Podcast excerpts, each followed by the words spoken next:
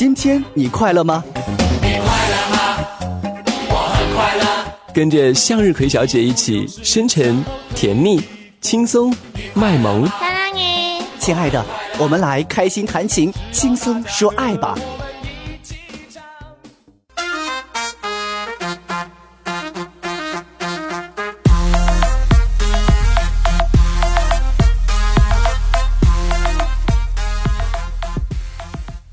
亲爱的朋友们，这里是感情感悟说，我是你们的向日葵小姐。前些日子被大头儿子家到底有多少钱，一平母女到底有多少钱刷屏，但我不得不说，和另外一位土豪比，大头儿子一平母女简直是弱爆了。今天我就给你们说一说《射雕英雄传》里的郭靖，这个傻小子是怎么泡到黄蓉这般极品富二代女友的。追黄蓉一共花了多少钱呢？人傻钱多到底是一种怎样的表现？让我们一一解开。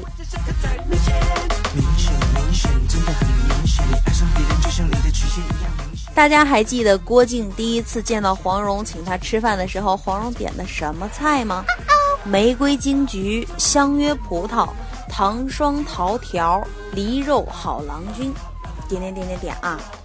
总之都是高端五星级酒店的水准，花了多少钱呢？一号结账，共是一十九两七钱四分。那么问题来了，南宋时期十九两七钱四分，搁现在是多少钱呢？好歹古代物价大致还是稳定的。我们先看看其他文学作品里银子的价值大概是个什么情形。比如《红楼梦》里，算是中产阶级的刘姥姥。看到贾府上下一餐螃蟹是二十四两银子，感叹说：“小户人家可以过一年了。”明史里边记载，七品知县一年的正当俸禄，也就是基本工资，只有四十五两白银。射雕里边，郭靖请黄蓉吃一顿饭就花了十九两银子，土豪属性已经暴露无遗呀。再让我们细算一下啊，根据《宋史识货志》里提到的，宋代一两金子约合三十七点三克，按照一两金子换算十二两银子的计算啊，十九点七四两银子折合一点六四五两黄金，啊，折合六十一点三五八五克，今天挂牌金价是两百三十四块钱一克。也就是说啊，这一顿饭总共花了一万四千三百五十七元人民币呀！且南宋白银存量较少，银价不断上涨，这顿饭少则一万五，多则两三万是妥妥的啊！人家郭靖可是眼睛眨都没眨一下，难怪黄蓉会一下子就被感动得一塌糊涂啊！如果现在有个男人花这个数请我吃顿饭的话，我觉得我也会被感动的一塌糊涂啊！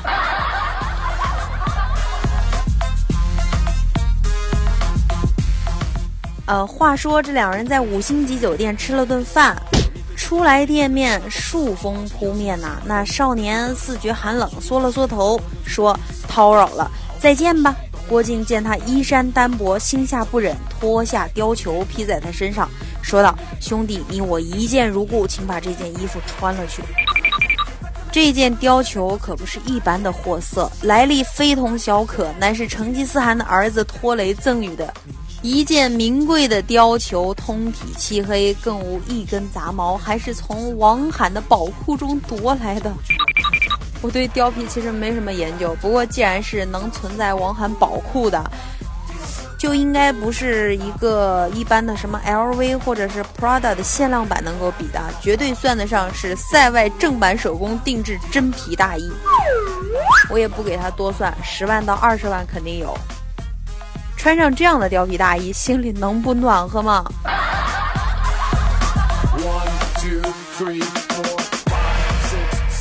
吃完几万块的饭，送上二十万的手工定制皮草，你以为就完了吗？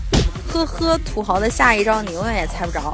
郭靖不仅送了黄蓉塞外正版手工定制真皮大衣，还从身上剩下的八锭黄金中取出四锭，放在了貂裘的袋中。看见没？直接塞钱。一锭黄金多少钱呢？一锭黄金重两斤，一斤十六两，也就是啊，一两约合三十七点三克，然后再乘以一个二百三十四啊，粗略一算，四锭黄金的盘缠大概是一百一十万人民币。我觉得任何一个女人，不就算是男人，也要哭了。这要是一般的妹子，早就被那郭靖拿下了。不过黄蓉到底是见过大场面的白富美，虽说动了心，总算还是能够 hold 得住的。男呃，所以这个女扮男装的黄蓉也不道谢，披了貂裘就飘然而去。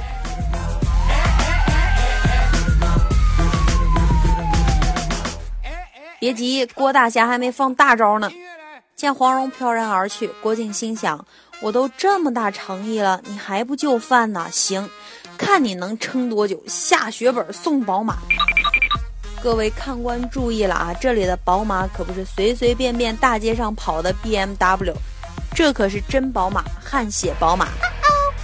汗血宝马的价值还真不好说，好在有对比啊。《神雕侠侣》中，蒙古皇帝蒙哥坐骑飞云追也是天下无二，和汗血宝马不相上下。当时蒙古是世界第一强国，想灭谁那就灭谁，可比现在美国牛多了。蒙古皇帝的驾座那就是美国总统的陆军一号啊！陆军一号值多少钱？查了一下，六百万美金。而且不光是钱的事儿，有钱你也买不到。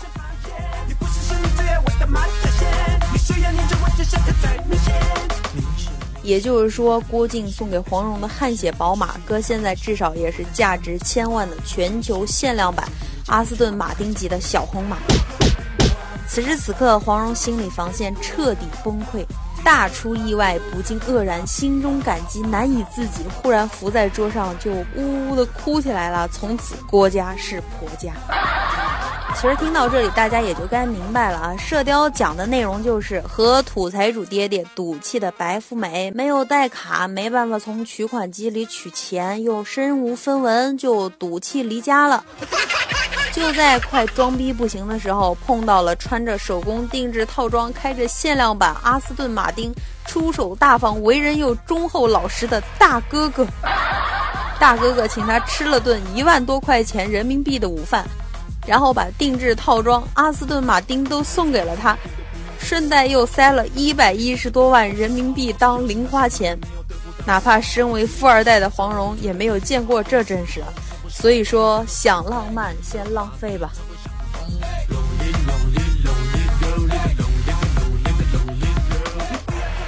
好多朋友说这傻小子郭靖是怎么追到黄蓉的呀？这下你可明白了吧？咱们只能长叹一口气。哪有你想的那么容易啊！告诉你，公主配的都是王子，可千万别指望天上能掉下一只大白鹅到你嘴边。